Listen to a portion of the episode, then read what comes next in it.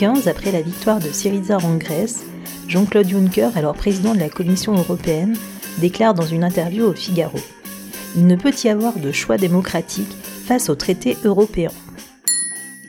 Cette citation, elle est, euh, absolument euh, géniale parce qu'elle est, euh, est absolument terrible. C'est-à-dire qu'elle vient pointer du doigt une contradiction interne, alors au néolibéralisme, mais qui en fait est déjà présente dans l'idéologie libérale. C'est-à-dire qu'à la fin du XVIIIe et surtout au XIXe siècle, le libéralisme bourgeois devient grosso modo l'idéologie dominante, et donc il promeut, comme on l'a vu la, la fois précédente, l'égalité en droit, c'est-à-dire que, selon l'idéal type de l'égalité devant la loi, tous les citoyens doivent être égaux en droit.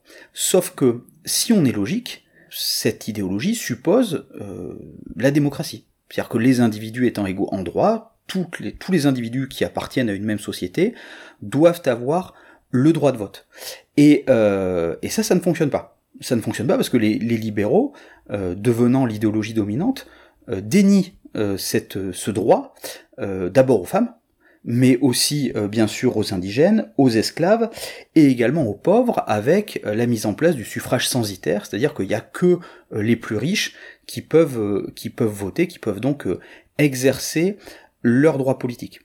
Et en réalité, ce qui se passe, notamment tout au long du, du 19e siècle, c'est que quand ces dominés vont, au nom du libéralisme même, demander bah, ce qui leur est dû dans cette idéologie, c'est-à-dire le droit de vote, on va leur, euh, alors on va leur expliquer ou on va juste leur, taper dessus, mais en tout cas, on, va le leur refuser.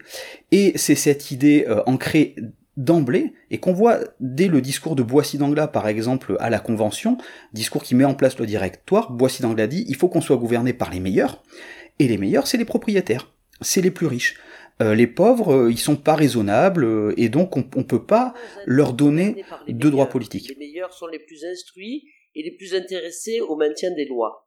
Or, à peu d'exceptions près, vous ne trouvez de pareils hommes que parmi ceux qui, possédant une propriété, sont attachés au pays qui la contient, aux lois qui Donc, la premier point d'achoppement interne à cette idéologie libérale, bah, normalement, il devrait y avoir une démocratie avec un droit de vote pour tout le monde, et c'est pas possible.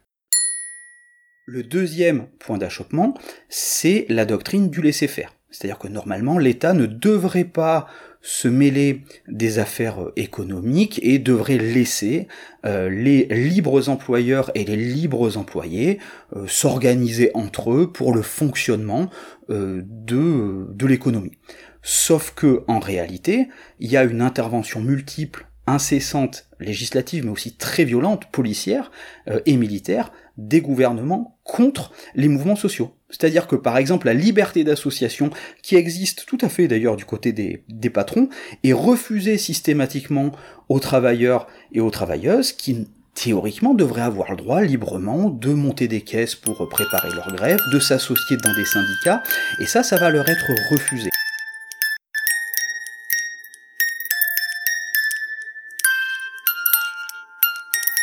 Ce qui se passe, c'est qu'en fait le 19e siècle vient pointer les contradictions et la vérité de l'idéologie libérale. C'est-à-dire que ça devient une idéologie de dominant, et que le libéralisme s'applique uniquement dans le cadre économique du côté des patrons. En fait, c'est le renard libre dans le poulailler libre. C'est-à-dire que les patrons, eux, ils bénéficient, les dominants bénéficient du libéralisme, et les dominés, on va leur dénier tous les droits, même minimes, que l'égalité en droit devrait leur accorder de fait si on était logique. Et il faut pas se leurrer, si au cours du 19e siècle, euh, il y a des avancées, notamment euh, dans certains pays comme l'Angleterre sur euh, des droits au niveau des syndicats, etc. C'est pas du tout que des libéraux conséquents auraient été, se seraient ressaisis et auraient finalement accordé ces droits parce que c'est logique. C'est uniquement le fruit de luttes extrêmement violentes et ce sont bien les dominés qui se sont procurer ces droits, qui se sont battus pour les obtenir et ils ont été lâchés pied à pied et miette par miette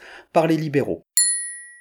Ces contradictions-là, elles sont extrêmement fortes et elles vont finir dans la première moitié du XXe siècle par placer le libéralisme dans une position complètement intenable Et euh, c'est là que les néolibéraux vont intervenir en essayant de résoudre ces points d'achoppement et de dépasser, de rester fidèle, mais de dépasser le libéralisme pour l'adapter à la donne du XXe siècle.